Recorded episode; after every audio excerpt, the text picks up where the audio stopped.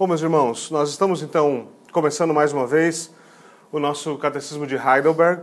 Nós começaremos naturalmente pelo domingo de número 1. Essa é a nossa segunda, a nossa segunda temporada, por assim dizer, no Catecismo de Heidelberg. Na semana passada, nessa introdução à segunda temporada, nós consideramos o porquê e o praquê do catecismo. Qual, é o, qual, qual o tipo de base legítima? Nós vimos que existem alguns que argumentam contra o catecismo alguns que argumentam contra a ideia da pregação catequética. E mesmo dentro da, dos muros reformados, por assim dizer, existem aqueles que de alguma forma se opõem a isso. Então nós vimos alguns, uh, alguns argumentos básicos sobre por que a pregação catequética tem estado na igreja há tanto tempo. E esse tanto tempo, como nós vimos, é muito antes da reforma protestante. Agora, tendo estabelecido isso, hoje nós começamos então a considerar o catecismo eh, de maneira mais objetiva. Nós vamos considerar mais uma vez o primeiro domingo e o tema principal do nosso catecismo é apresentado então neste primeiro domingo, nesse primeiro domingo. E nosso tema principal é um consolo. O tema principal é o consolo. Eu gostaria de pedir que vocês abrissem as suas Bíblias comigo em Romanos, capítulo de número 14. Nós estaremos vendo mais referências do, do mesmo domingo, mas esse será o texto base em cima do qual nós vamos considerar o domingo de número 1. E então, durante o sermão, nós vamos abrir em outros textos que também vão for formulando a doutrina exposta no primeiro domingo. Romanos, capítulo 14, do versículo 7 até o versículo de número 9.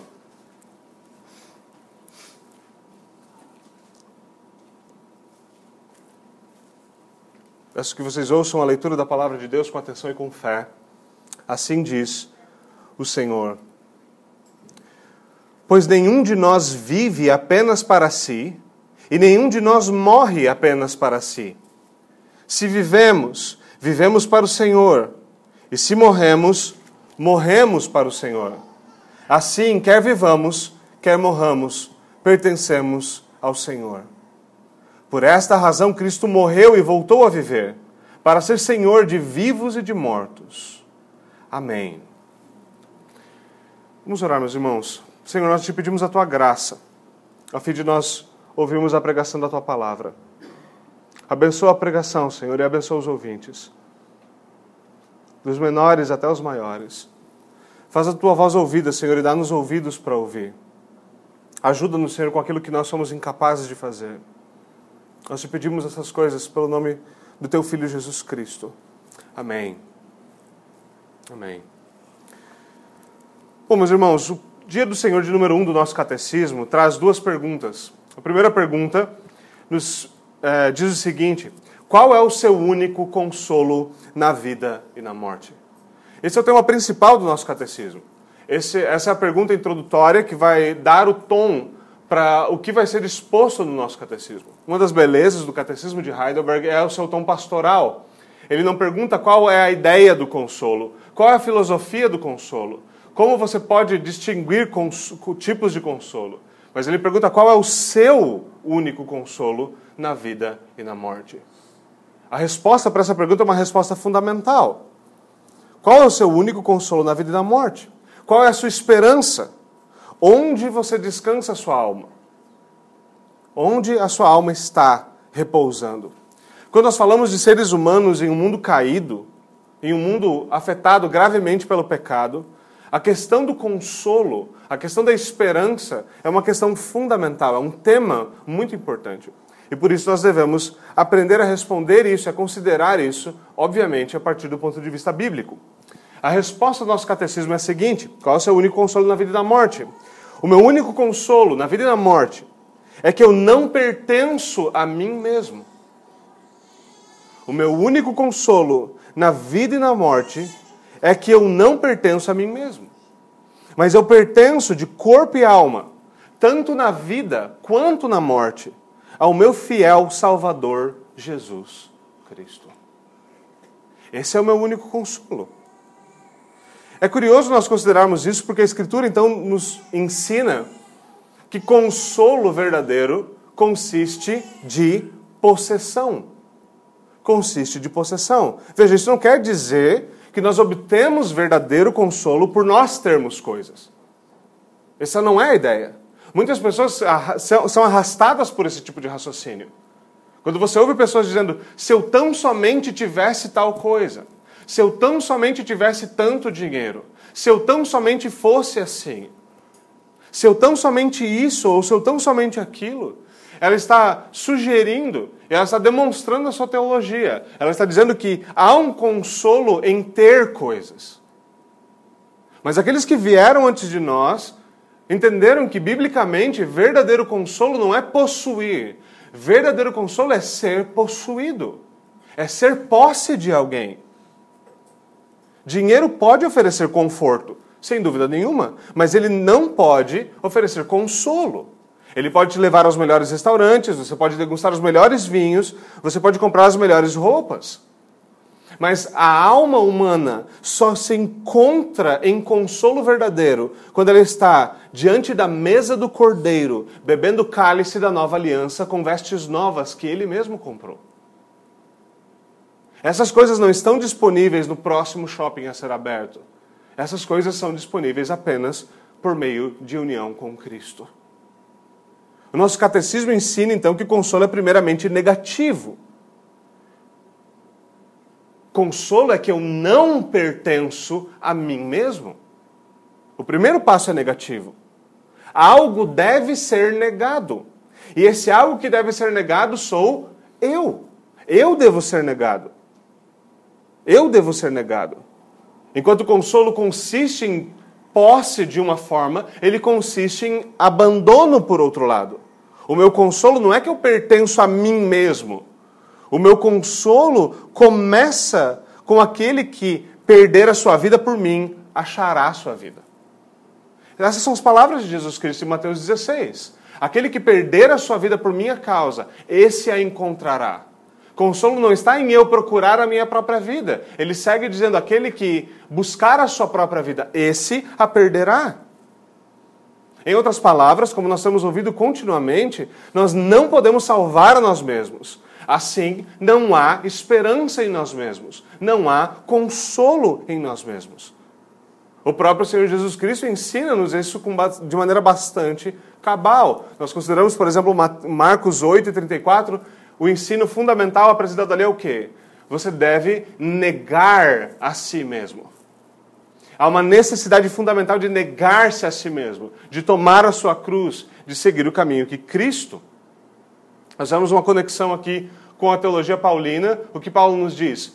A posição, a nossa postura deve ser a mesma que foi encontrada em Cristo Jesus, que mesmo sendo igual a Deus, não teve por, não teve por orgulho continuar agindo daquela forma, mas se humilhou, humilhou a si mesmo. E é o que nós devemos fazer. Agora, a ideia de negar a si mesmo parece normalmente uma péssima ideia.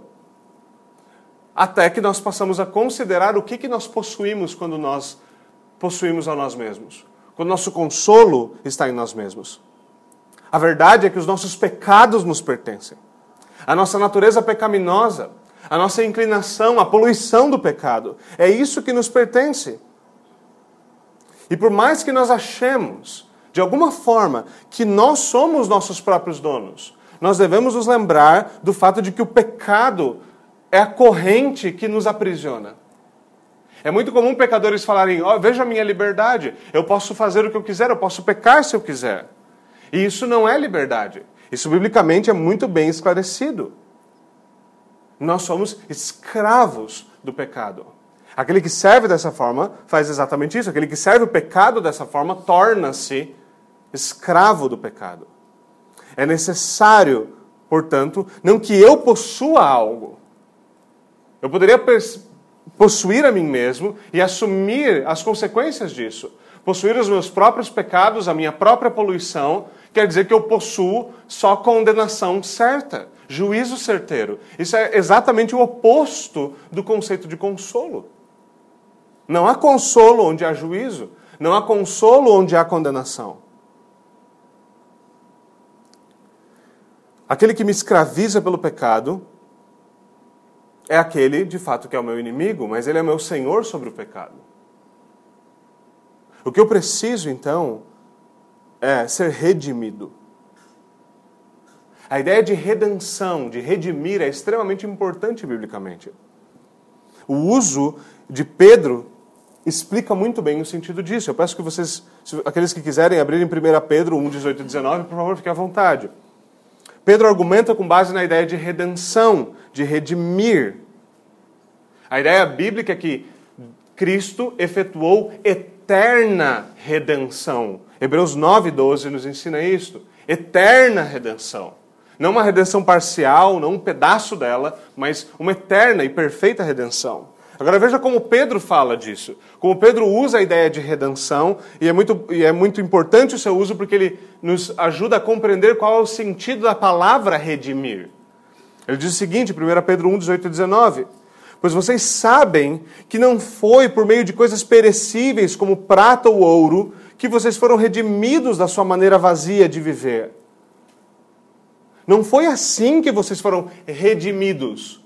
E veja que ele faz uso: prata, ouro ou coisas perecíveis. Não foi isso que os redimiu. O que foi então? O que os redimiu da sua maneira vazia de viver, que lhes foi tra transmitida por seus antepassados, foi na verdade o precioso sangue de Cristo, como de um cordeiro sem mancha e sem defeito. Você vê que Pedro está falando aqui que redenção é uma espécie de compra, mas é uma compra que não pode ser feita com ouro nem com prata. É uma compra que não pode ser feita com pedras preciosas. Mas ainda assim é uma compra que foi efetuada. Uma compra que foi efetuada pelo sangue de Cristo.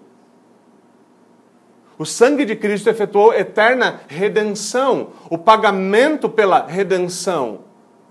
O que foi necessário para redimir foi o sangue de Cristo. E essa é uma ideia muito importante. Cristo nos comprou por um preço. É isso que nós temos no nosso texto fundamental de maneira muito básica.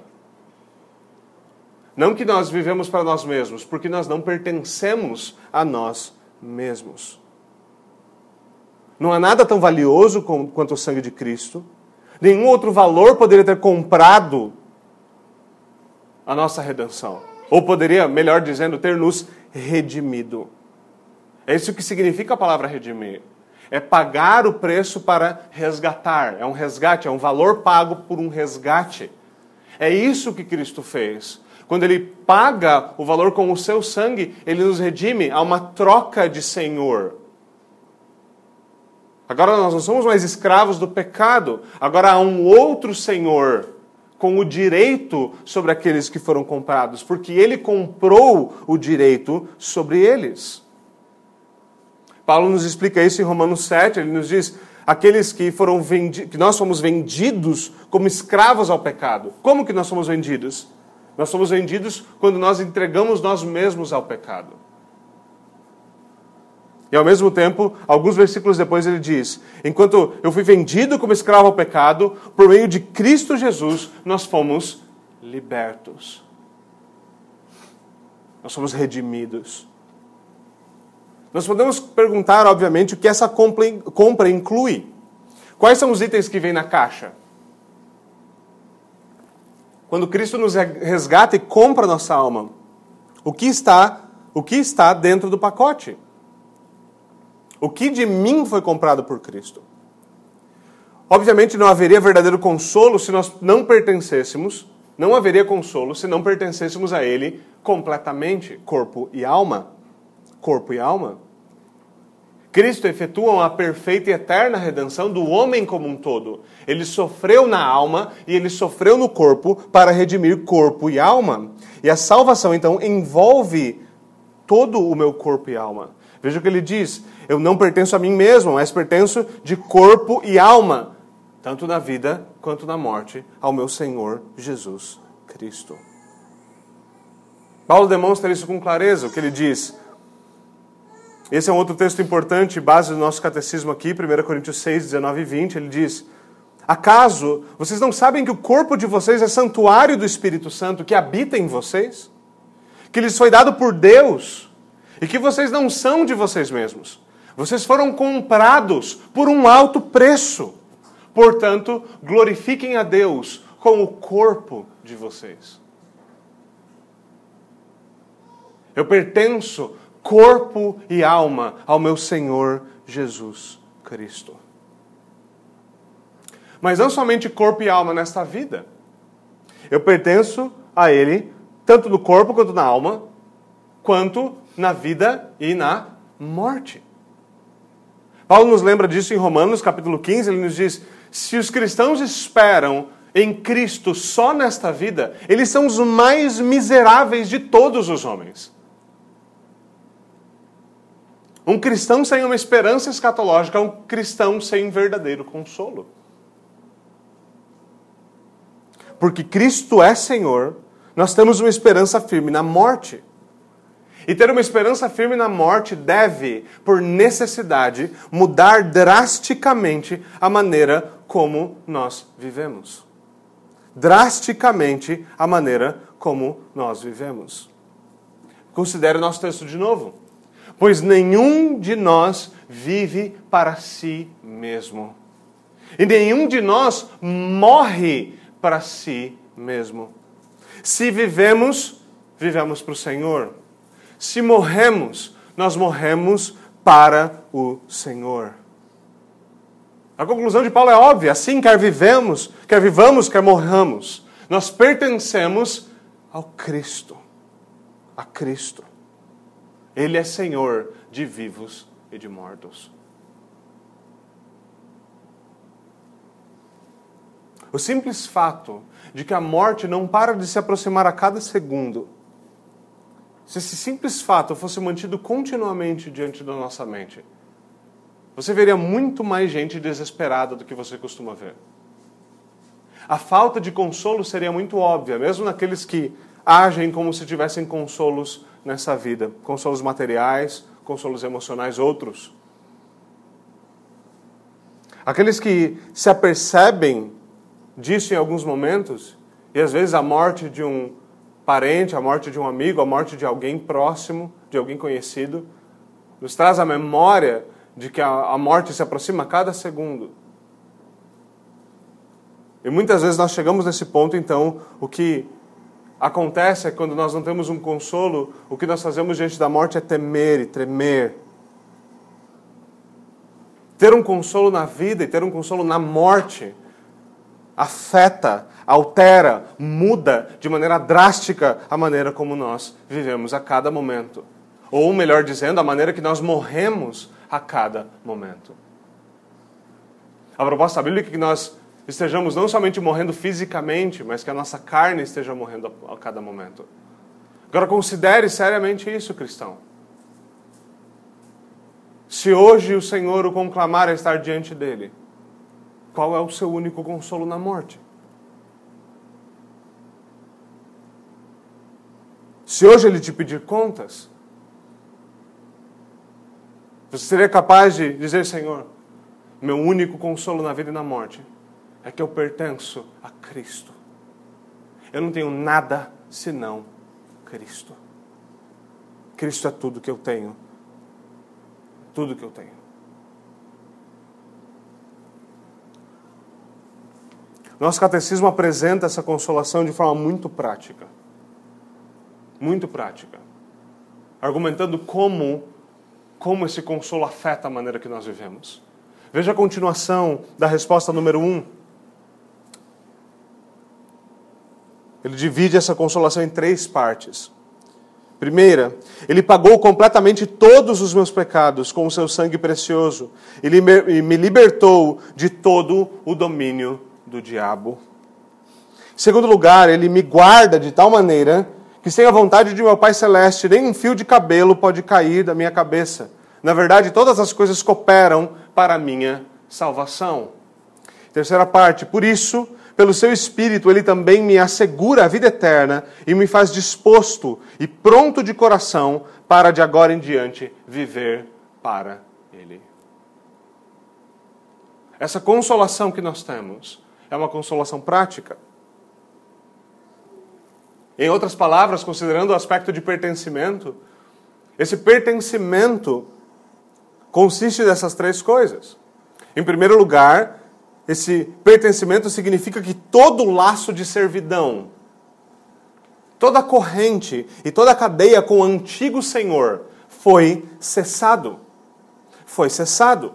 As correntes são rompidas, a culpa do pecado é removida. os pecados são pagos e há libertação de forma definitiva. Defini libertação definitiva do quê? Do domínio do pecado.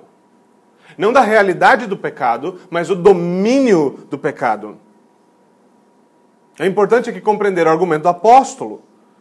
Ele diz em Romanos 6,16: Vocês não sabem que quando vocês se oferecem a alguém para lhe obedecer como escravos, vocês se tornam escravos daquele a quem obedece?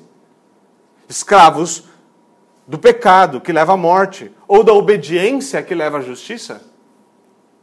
Veja, a ideia de sermos escravos ou de sermos servos de algum senhor é inescapável. É inescapável. Como diria Rushduni, não é uma questão de, de se eu tenho um senhor. A questão é qual é o meu senhor. E a Escritura é clara sobre isso. Não se pode servir a dois senhores. Segundo Paulo, isso é algo que nós devemos saber. Quando nós nos entregamos ao pecado, nós não somos senhores sobre nós mesmos. Se nós nos entregamos ao pecado, Ele é Senhor.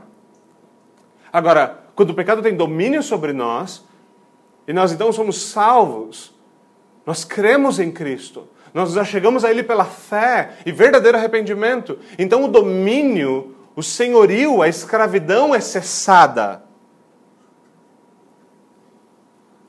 A primeira coisa com a qual Cristo teve de lidar foi com a realidade do pecado. Veja, Paulo nos diz mais uma vez que, e considera a linguagem, Colossenses 1 e 14. Paulo nos diz que nós temos a redenção. Nós somos comprados. Nós temos a redenção pelo sangue de Cristo, a saber, o perdão dos pecados.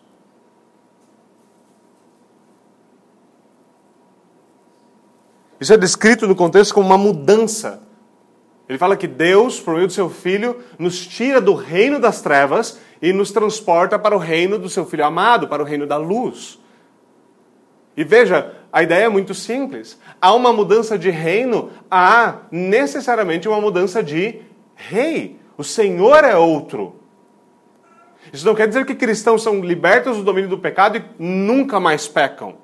Isso quer dizer que eles não pecam no reino das trevas. Eles não pecam como escravos do pecado. Eles pecam ainda como aqueles que vivem no reino da luz, aqueles que ainda são afetados pelo pecado, mas não mais seus escravos, não mais debaixo do domínio do pecado. O Senhor nos liberta removendo removendo a escravidão, removendo a culpa do pecado. Mas nós ainda somos poluídos. Ainda há um corpo, ainda há uma inclinação carnal. Mas o Senhor lida com a causa da escravidão, com a causa da condenação. Logo, nós devemos entender que a redenção de Cristo deve ser plena Cristo não pode ter morrido por alguns pecados. Veja, você não pode dizer, o meu consolo é que Cristo pagou por alguns dos meus pecados. Isso não lhe oferece consolo. Isso não é consolo. O que você vai fazer com o restante deles? O que você ofertará? Se Cristo é um sacrifício único e definitivo, o que mais seria ofertado pelo restante dos seus pecados? E lá estamos nós, mais uma vez, de mãos vazias sem um travesseiro sobre o qual repousar a nossa cabeça, sem um lugar onde repousar a nossa alma. Mas a redenção realizada por Cristo é uma redenção plena. Cristo não morreu apenas por alguns pecados, mas Cristo morreu por todos os nossos pecados. Verdadeiro consolo, verdadeiro pertencimento consiste em Ele ter pago completamente todos os meus pecados. A linguagem dos nossos autores aqui é muito importante. Completamente todos. João nos ensina isso na sua primeira carta. Ele diz o quê? Jesus Cristo é a propiciação pelos nossos pecados. Ao que alguém pode perguntar rapidamente: mas quais dos nossos pecados? Quais? Bem, você volta para o capítulo 1, versículo 7, ele diz o quê? Jesus Cristo nos purifica de todo o pecado. Todo o pecado. Este é um consolo alegre. Este é um consolo prático. Por quê? Porque verdadeiro consolo deve colocar um sorriso nos nossos lábios e gratidão no nosso coração. O que o salmista nos ensina no Salmo 32? Bem-aventurado, bendito, feliz é aquele que tem os seus pecados perdoados. Feliz é aquele no qual não se encontra culpa. Essa é a primeira realidade do nosso pertencimento. Ele nos liberta do domínio do diabo. E nada menor do que a morte de Cristo seria suficiente para nos libertar. A sua obra, mais uma vez, efetua uma mudança fundamental, uma mudança de rei. Como diz Paulo aos Efésios, nós estávamos sem esperança, sem Deus no mundo, sem consolo. Mas agora, pelo seu Espírito, nós podemos orar com certeza: Pai nosso que estás nos céus. Esse é verdadeiro consolo. Em segundo lugar, por causa da adoção, nós temos um Pai celeste. Por causa da adoção, nós temos um Pai celeste. O Deus que controla até mesmo quantos pardais voam ou quantos pardais são abatidos pelo caçador, é um Deus que, em Jesus Cristo, é nosso Pai celeste. É um Deus que em Jesus Cristo é o nosso Pai Celeste. Veja a segunda afirmação do catecismo nesse sentido. Ele também me guarda de tal maneira que, sem a vontade do meu Pai Celeste, nenhum fio de cabelo pode cair da minha cabeça. Na verdade, todas as coisas cooperam para a minha salvação. É Ele quem nos dá esse consolo. É Ele quem nos diz em Mateus 10, 31, não tenham medo, vocês valem muito mais do que os pardais abatidos pelo caçador ou que os pardais voando. É esse Deus. O nosso consolo aqui se encontra no fato de que nós pertencemos a um Deus que é soberano. Que nós somos dele. E ele faz aquilo que ele bem entende, para o nosso bem. Veja, por que, por que essa ênfase é importante? Seria possível, seria possível que pertencer a um Deus soberano fosse uma péssima notícia. Se esse Deus fosse soberano, mas não fosse misericordioso, não fosse gracioso, ele seria um tirano invencível.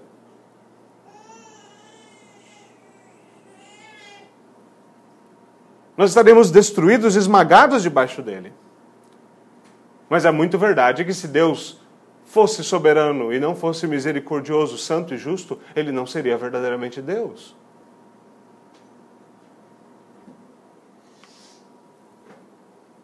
Em face dos nossos pecados, ainda assim, um Deus santo e justo e soberano poderia nos destruir com toda a facilidade com a qual ele, destruir, com, com a qual ele destruirá os ímpios por toda a eternidade.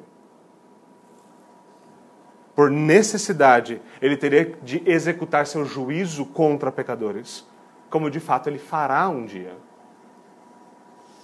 Mas nós temos um Deus santo, justo, bom, misericordioso. E por causa de Cristo, nós somos alvos dessas graças. Nós somos alvos do seu, dos seus atributos. É a sua promessa, o seu consolo para nós é o quê? E nós temos essa referência mais uma vez, Romanos 8, 28. Deus age em todas as coisas. Deus age em todas as coisas. Se ele não fosse soberano, ele não poderia agir em todas as coisas. Mas ele é e ele age em todas as coisas para o bem daqueles que o amam. Se Deus não fosse completamente, completamente soberano, como o nosso catecismo fala, inclusive sobre os carecas e cabeludos, se você tem mais cabelo ou menos cabelo, o Senhor é soberano sobre isso. O Senhor é soberano sobre quantos fios ficam depois da penteada e quantos permanecem depois da penteada. O Senhor, soberano sobre essas coisas, se Ele não fosse soberano dessa forma, nós não poderíamos descansar nessa promessa. Essa promessa não teria consolo.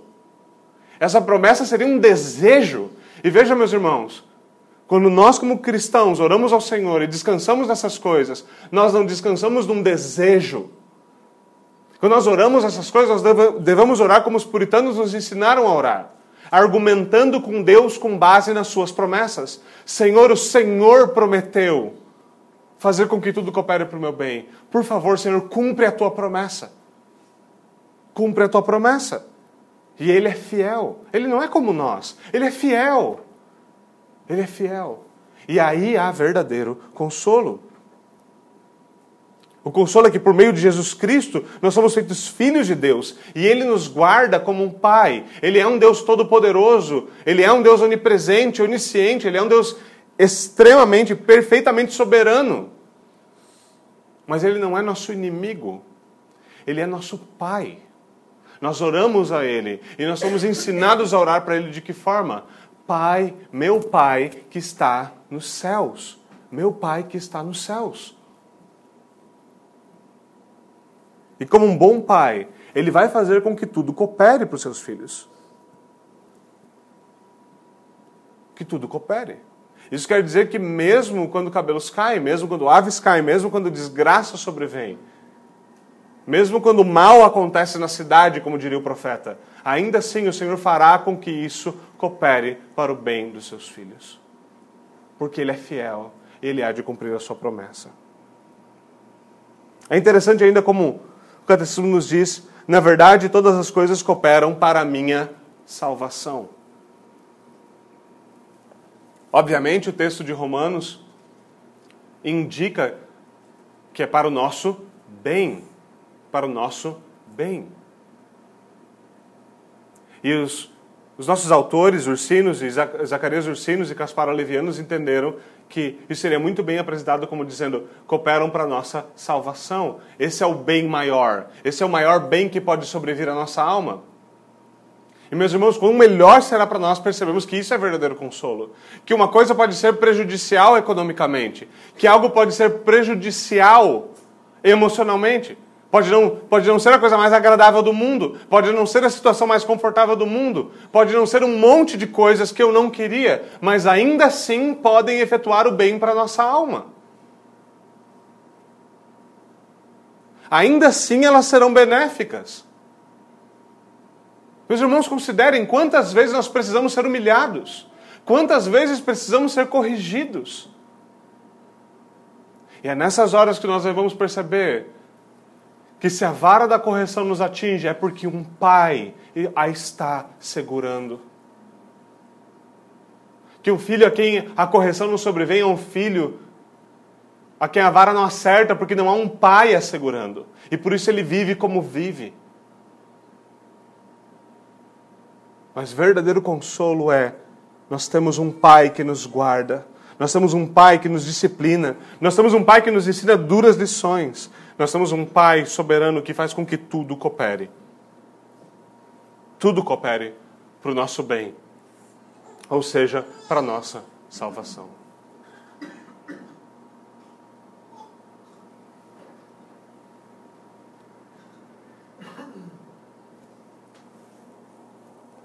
A nossa salvação aqui, obviamente, deve ser entendida de maneira mais ampla, não tão estrita. Isso não quer dizer que todas as coisas cooperam para que nós sejamos justificados.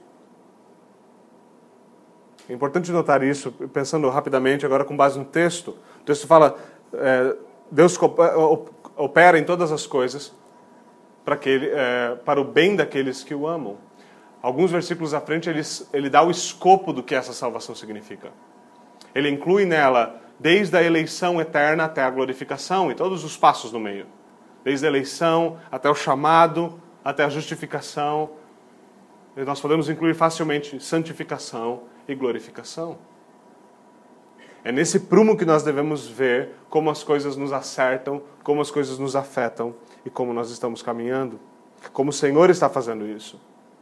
Esse bem, esse bem, essa nossa salvação nos afeta de eternidade a eternidade. Da eleição até a glorificação. E isso, mais uma vez, é um grande consolo.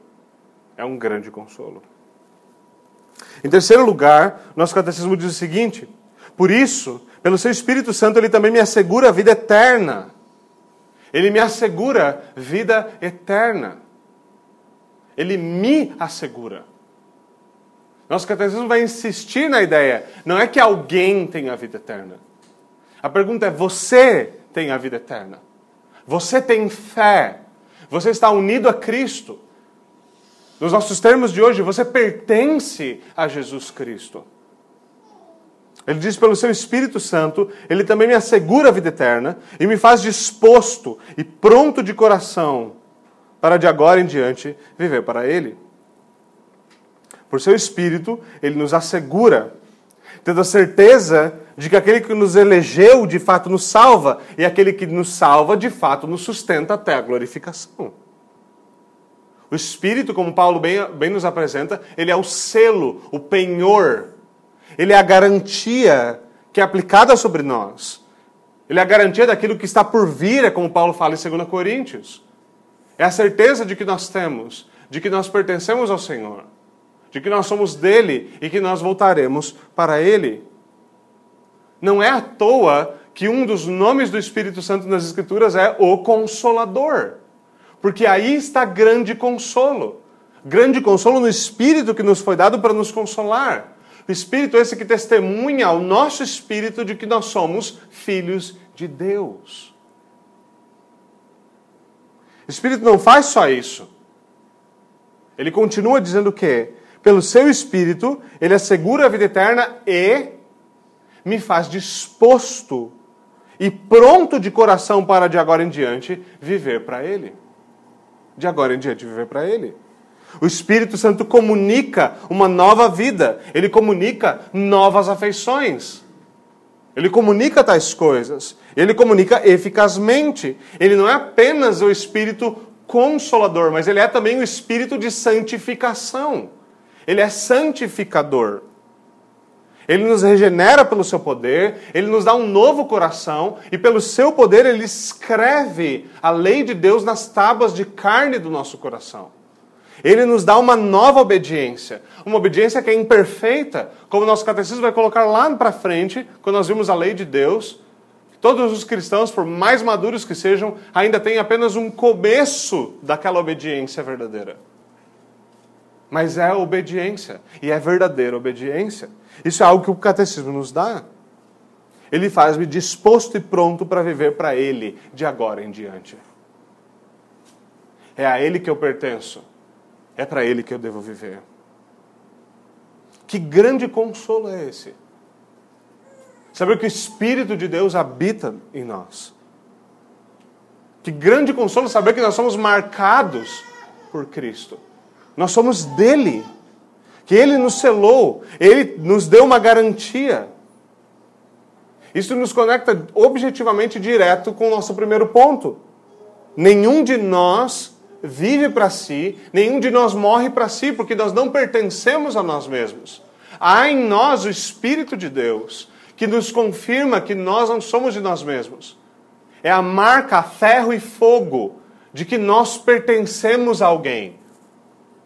E a metáfora acabou de mudar de ovelha para gado, mas vocês entenderam muito bem o que eu quis dizer. Nós pertencemos a Ele. Nós pertencemos a Ele. Então nós podemos morrer, nós podemos viver. Ou como diria o autor ainda, N.D. Wilson, no seu grande livro, nós podemos morrer de tanto viver. Nós podemos saber e ter a certeza de que de fato a nossa vida está se esvaindo, de que de fato nós estamos morrendo a cada segundo, mas nós sabemos por que nós vivemos. Nós sabemos por quem nós estamos morrendo. E nós sabemos que a morte foi tragada em vitória. Que há verdadeiro consolo mesmo na morte. Que nós morremos glorificando a Deus, magnificando a Sua graça, a Sua misericórdia em salvar pecadores como nós. E nos lembrar para que nós fomos feitos e nós fomos feitos para a Sua glória. Sem Cristo, tudo na vida é vaidade.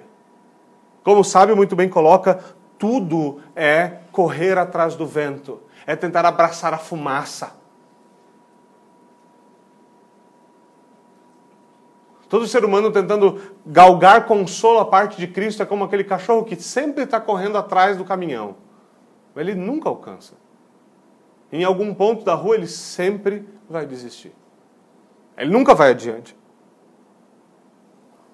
A vida, quando ela se torna um fim em si mesmo, ela perde completamente o sentido. E sem Cristo, tudo que nós podemos ver é toda a vida se dissipando diante dos nossos olhos. Nós devemos saber que, por fim das contas, aquilo que não atravessa caixões juntos conosco, junto conosco deve ser avaliado à luz do tempo e à luz do seu propósito. À luz de como Deus é servido e como Ele é glorificado por meio do uso dessas coisas. E não na idolatria destas coisas. Mas se nós estivermos escondidos em Cristo, se a nossa vida estiver escondida em Cristo, então, mais uma vez, nós podemos realmente morrer de tanto viver. Cientes, como diz Paulo na parte prática de Romanos, capítulo 12, que nós somos um sacrifício vivo e nós devemos nos oferecer como um sacrifício vivo, santo e agradável a Deus. E nós não devemos, não deve tomar muita inteligência da nossa parte para compreender que sacrifícios vivos existem para morrer sendo sacrifícios. Esse é o objetivo de um sacrifício. Nós devemos saber que verdadeira vida é definida pelo autor da vida. Que viver de verdade só pode é uma vida, uma, uma vida vivida de verdade só pode ser vivida para sua glória. De outra forma, ela é como a neblina, ela é como o vento que se dissipa. Nós podemos viver sem medo de morrer.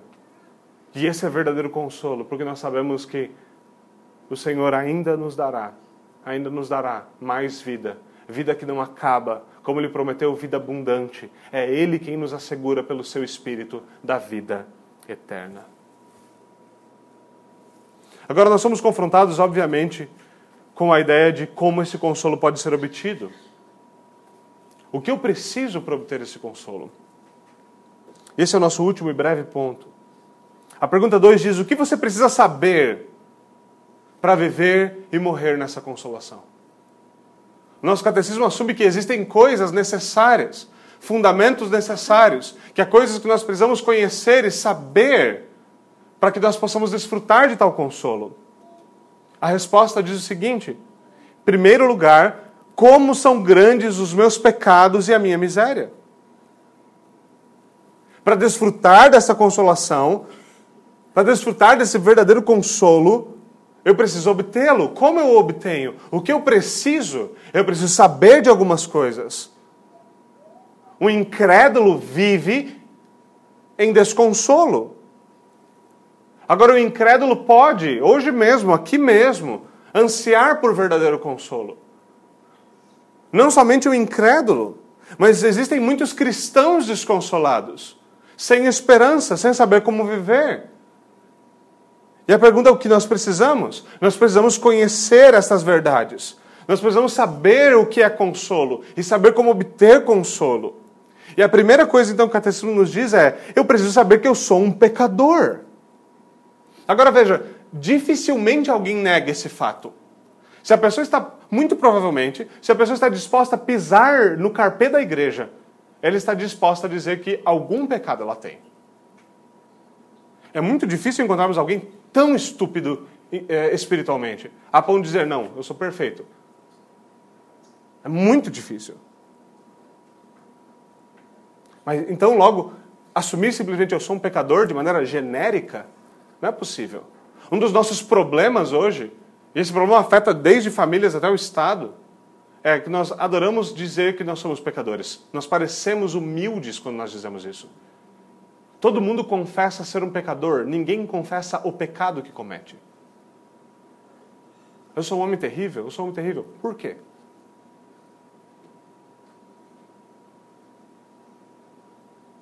Eu sou ganancioso, eu sou orgulhoso, eu sou mentiroso, eu sou ladrão, Pecado não é um conceito abstrato. Ele é muito prático e ele deve ser reconhecido. Nós precisamos conhecer e reconhecer tais coisas para viver e morrer nessa consolação. Eu preciso reconhecer quão grandes são os meus pecados e a minha miséria.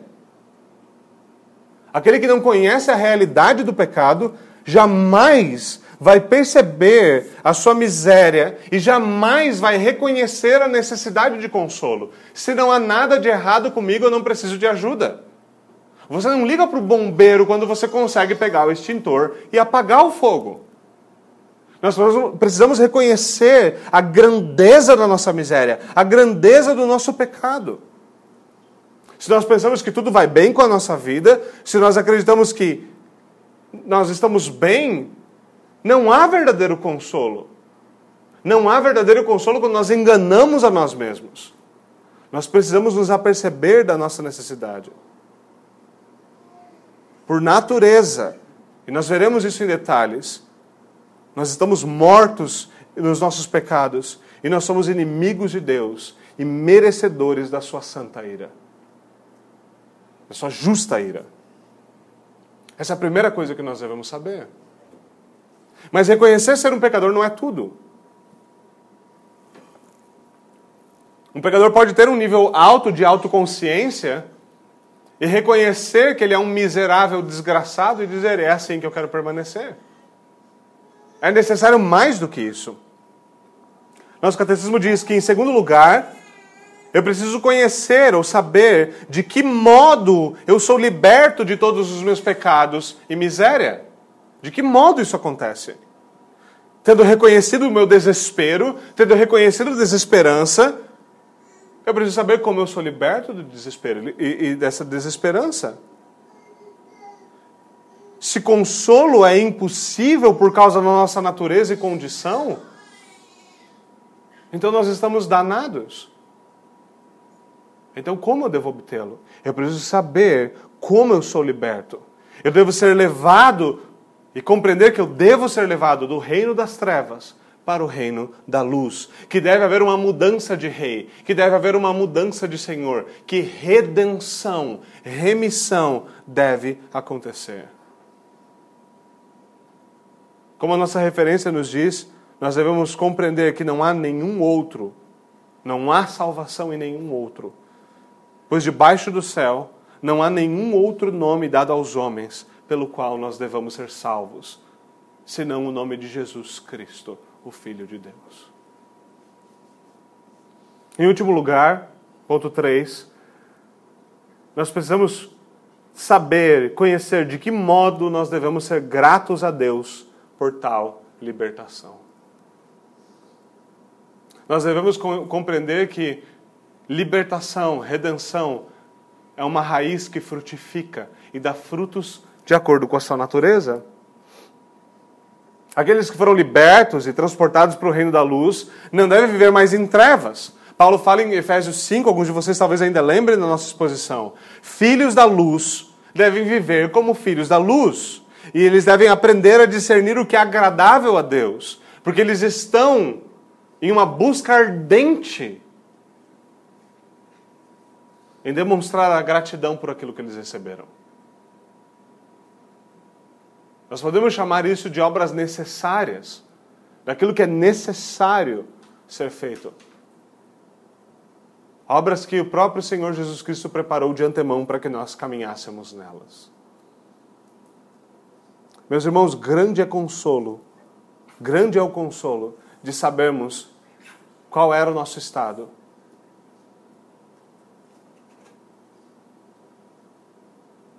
Em termos mais bíblicos, Aquele a quem muito é perdoado, muito ama.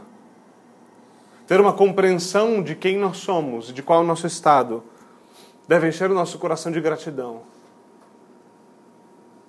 Deve nos demonstrar que grande libertação recebemos. Com grande consolo é saber quem é aquele que nos salva. Quão grande consolo essas coisas nos são. E a resposta devida a isso é perguntar quanta gratidão deve inundar o nosso coração. Diante de tal Deus, como nós viveremos? Nós sabemos a quem nós pertencíamos, nós devemos conhecer bem quem nós pertencemos, e nós podemos então viver e morrer, e morrer de tanto viver, para Ele, para aquele que morreu a nossa morte, aquele que nos amou e nos deu eterna consolação e boa esperança, como Paulo, como Paulo diz aos Tessalonicenses em sua segunda carta. Aquele que morreu por nós nos amou e nos deu eterna consolação e boa esperança.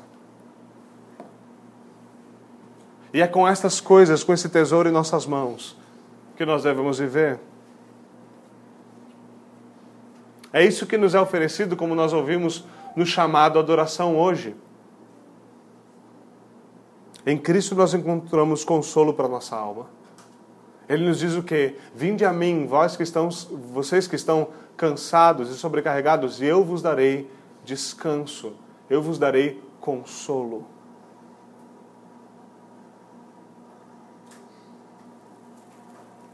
Nosso desejo deve ser que nós possamos dizer com aqueles que vieram antes de nós: meu único consolo na vida e na morte é que eu não pertenço a mim mesmo. Meu único consolo é que eu pertenço de corpo e alma, na vida e na morte, ao meu fiel Salvador, Jesus Cristo. Vamos até Ele em oração.